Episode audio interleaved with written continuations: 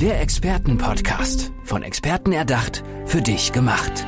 Experten aus nahezu allen Bereichen des Lebens geben wertvolle Tipps, Anregungen und ihr geheimes Know-how weiter. Präzise, klar und direkt anwendbar. Von A wie Affiliate bis Z wie Zeitmanagement. Der Expertenpodcast macht dein Leben leichter. Hallo und herzlich willkommen zu unserem Experten-Podcast. Mir gegenüber sitzt ein wunderbarer Experte, das ist der Michael Kiel. Hallo Michael, schön, dass du da bist. Ja, hallo, vielen Dank für die Einladung. Gerne, Michael. Wir möchten dich natürlich am Anfang erstmal ein bisschen näher kennenlernen. Deswegen wäre es toll, wenn du uns einmal erzählst, wer du bist und vor allem, wofür du angetreten bist. Mhm. Ja, also meine Historie ist, ich war über 30 Jahre bei verschiedenen Banken angestellt, Investmentbanker, war in Frankfurt, Düsseldorf, London und ja, ich habe so ein, die ein oder andere Krise halt auch miterlebt.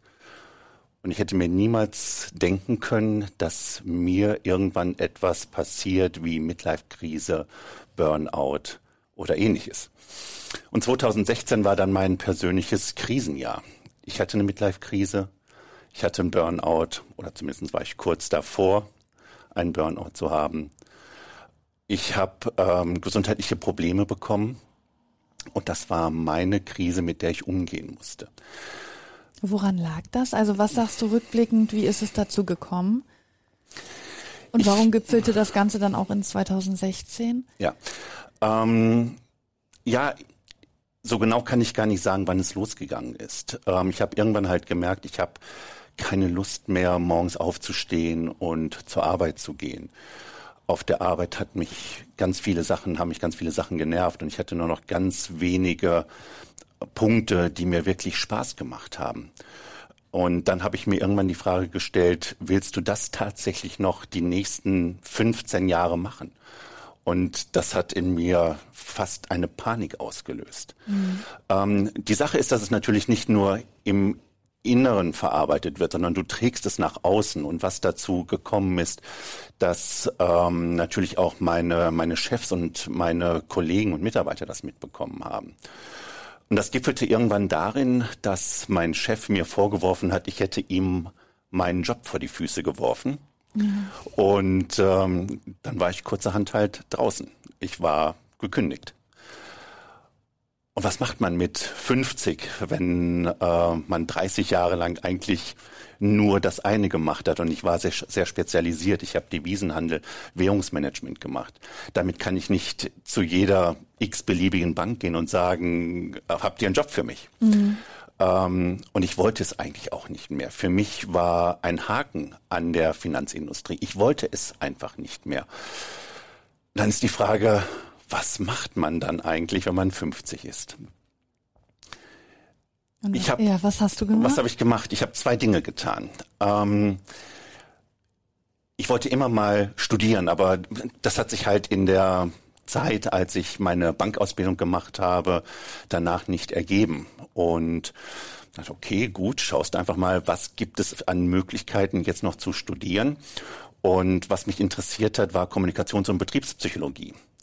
Da musste ich mir eine Uni suchen, die online ähm, ein Online-Studium anbietet und eben auch nicht auf ein Erststudium ähm, Wert legt, weil ich den Masterstudiengang halt auch belegen wollte. Ja, das geht. Und das geht, ja, tatsächlich. Ach, cool. Also ähm, in Deutschland ähm, durch die ALP, ähm, das, ähm, die arbeiten mit der äh, Fachhochschule Wien zusammen und das ist möglich. Ähm, man muss sich bewerben, man muss ein ein, ein Motivationsschreiben erstellen, warum man gerne dieses Fach studieren möchte. Man wird dann eine Stunde auch interviewt. Äh, es sind ein paar Voraussetzungen zu erfüllen. Budgetverantwortung, Personalverantwortung, Projektverantwortung. Das hatte ich alles vorzuweisen. Ja, und dann habe ich angefangen ähm, im März 2017.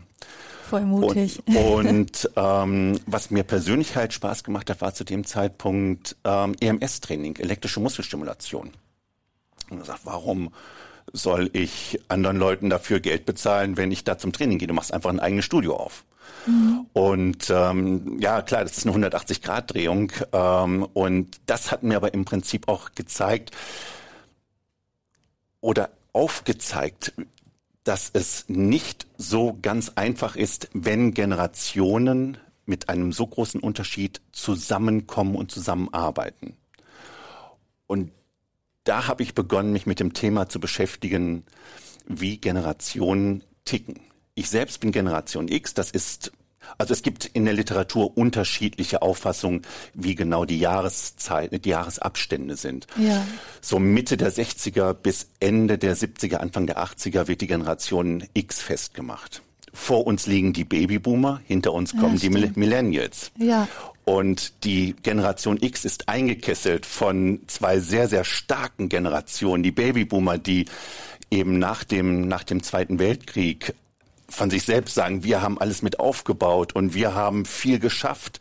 Und dann die Millennials, die extrem gehypt werden. Und die Generation X ist eigentlich so diese stille Generation.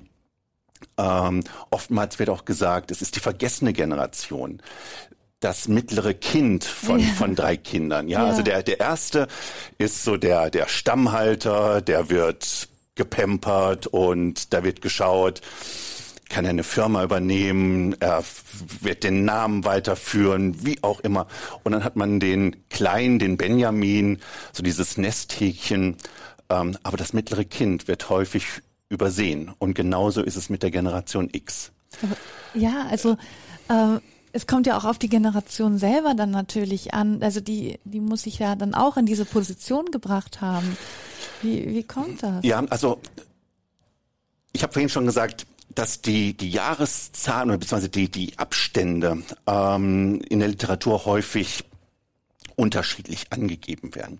Und man mag es auch gar nicht so sehr an den Jahreszahlen festmachen, sondern vielmehr, wie die Erziehung stattgefunden hat und was in diesen Zeiten halt auch passiert ist. Mhm. Was ist in der Zeit von, von Generation X passiert als so als Kind, Teenager etc. Es war so die erste Zeit, wo die ähm, wo beide Elternteile arbeiten gegangen sind. Und ähm, ich weiß nicht, ob du diese, dieses Bild dieses Schlüsselkinds mhm, kennst. Ja, ja? Klar, also ja. Ähm, heute gibt es diese, diese tollen, äh, ich glaube Lace Bands heißt es, diese farbigen Bänder, sowas, sowas gab es zu diesem Zeitpunkt ja noch nicht. Aber ich kann mich sehr gut daran erinnern, dass Mitschüler von mir so einen Schlüssel am, am Hals und um, um, ja. um den Hals getragen haben. Und das war, ja, früher hat man so Gummiband in, in Unterhosen noch eingezogen, wenn, wenn dieses Bin Gummiband poros ja. gewöhnt oder, oder, gerissen ist, ja. Und so ein Band hatten, hatten die Schüler um den Hals, ja. Ähm, und diese Schlüsselkinder, waren halt schon sehr stark auf sich selbst gestellt. Und ähm, ich glaube, das ist auch ein, ein, ein prägnantes Zeichen dafür, wie die Generation X heute ist. Selbstständig. Wir möchten nicht permanent beobachtet werden und gesagt werden, mach jetzt dies so und so und so und so und immer so diesen diesen Kontrollwahn dabei zu haben, ja. Mhm. Uns reicht es zu sagen, das ist die Arbeit, mach sie und dann schauen wir. Ja, also wir sind sehr zielorientiert, weniger aufgabenorientiert unterwegs.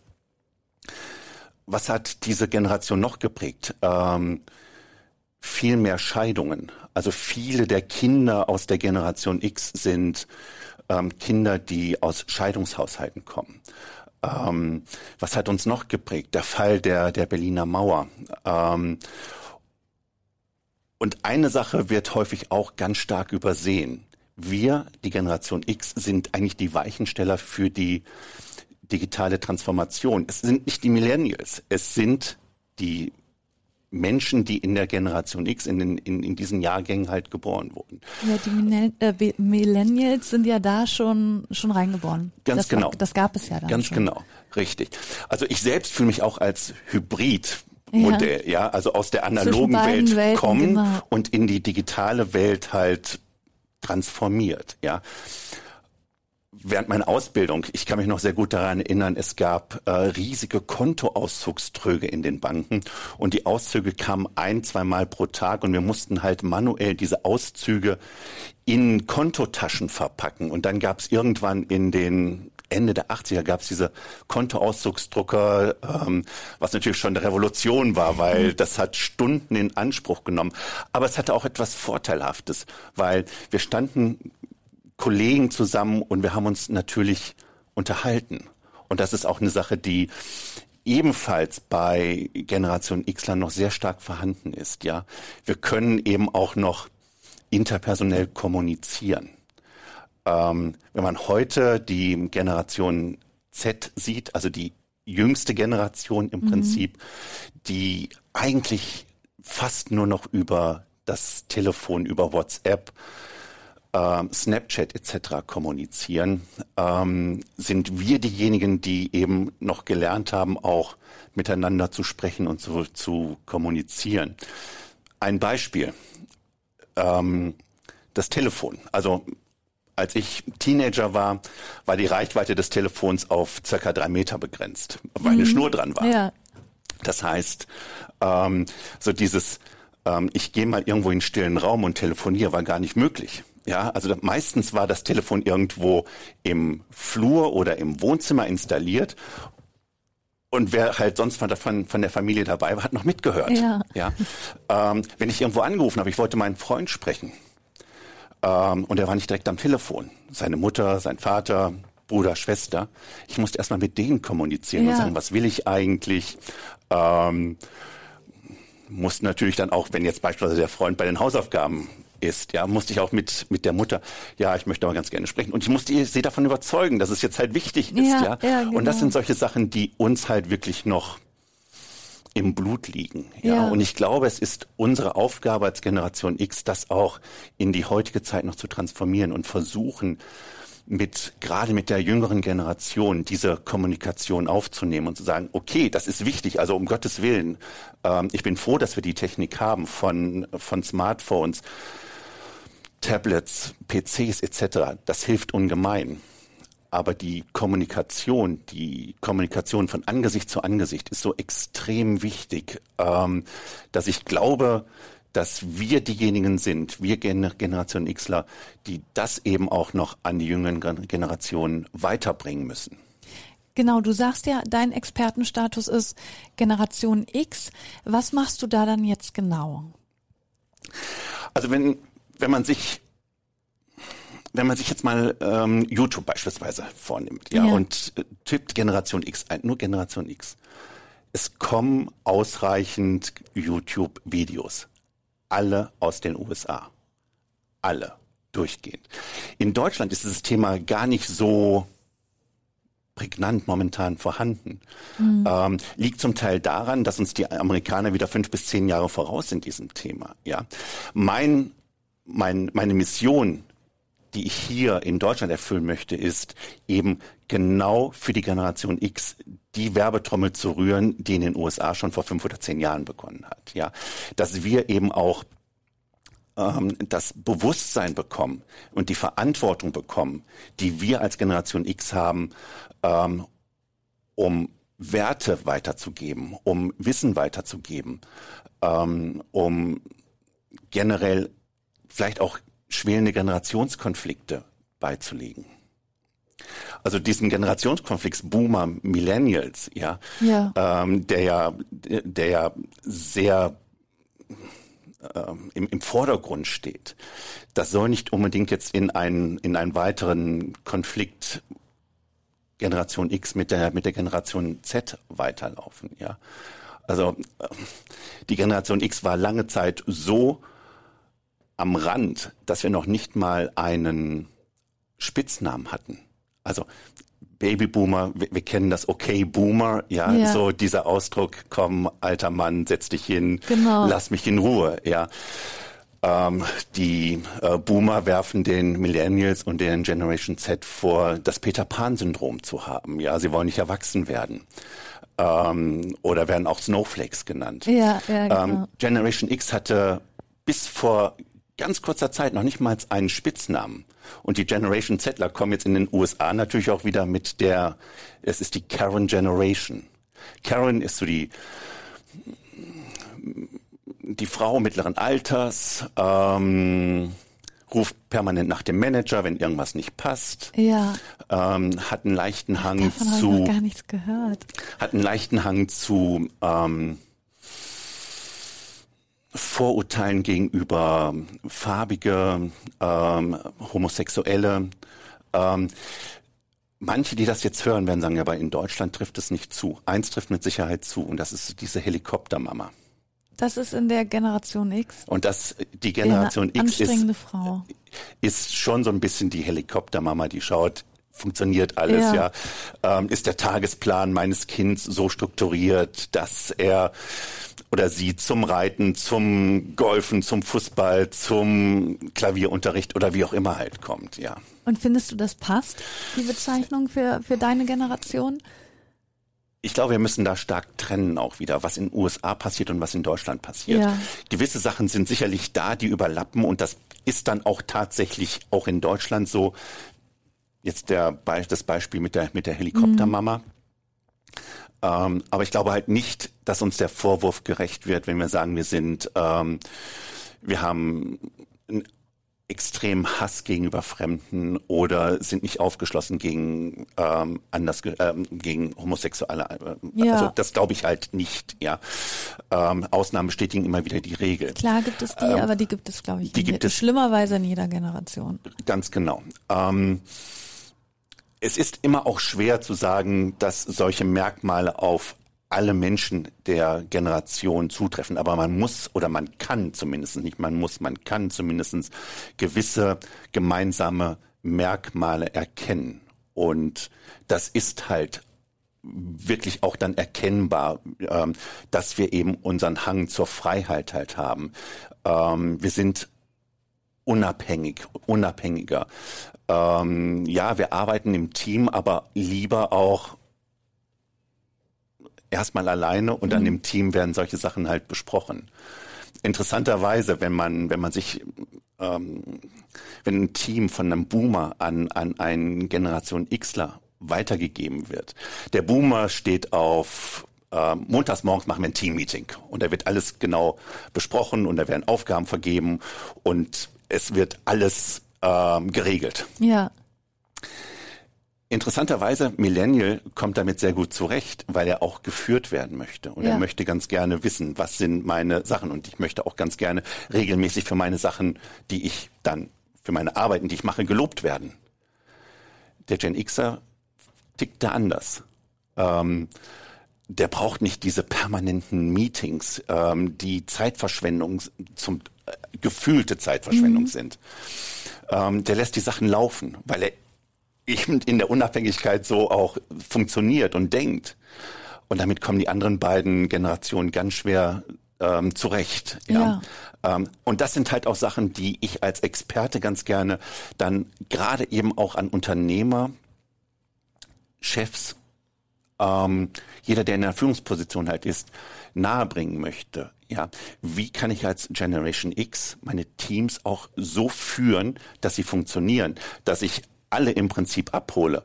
Und wir sind zurzeit in einem, in einem Arbeitsmarkt, der beispiellos ist. Ja, wir haben im Extremfall bis zu fünf Generationen. Wir haben noch die Generation, die vor den Babyboomern beispielsweise ist. Ja, die Unternehmer, die beispielsweise nach dem, nach dem Zweiten Weltkrieg ihr Unternehmen gegründet haben. Also wirklich die Senior-Senior-Chefs, die mhm. noch im Unternehmen sind. Dann die Boomer, dann die Generation X, Millennials. Und es kommen auch schon die Generation Z auf den, auf den Arbeitsmarkt. Ja, ja. Und das ist eine absolut das ist, das ist eine, ja, praktisch ein, ein, ähm, eine, eine historische Neuerung auf dem, auf dem Arbeitsmarkt, mit dem wir umgehen müssen. Und dabei hilfst du dann den Unternehmen? Ganz, ganz genau. Also Unternehmer, die beispielsweise hergehen und sagen, ich denke, ich habe ein Problem mit meinen Mitarbeitern und es könnte ein Generationsproblem sein. Dort können wir helfen.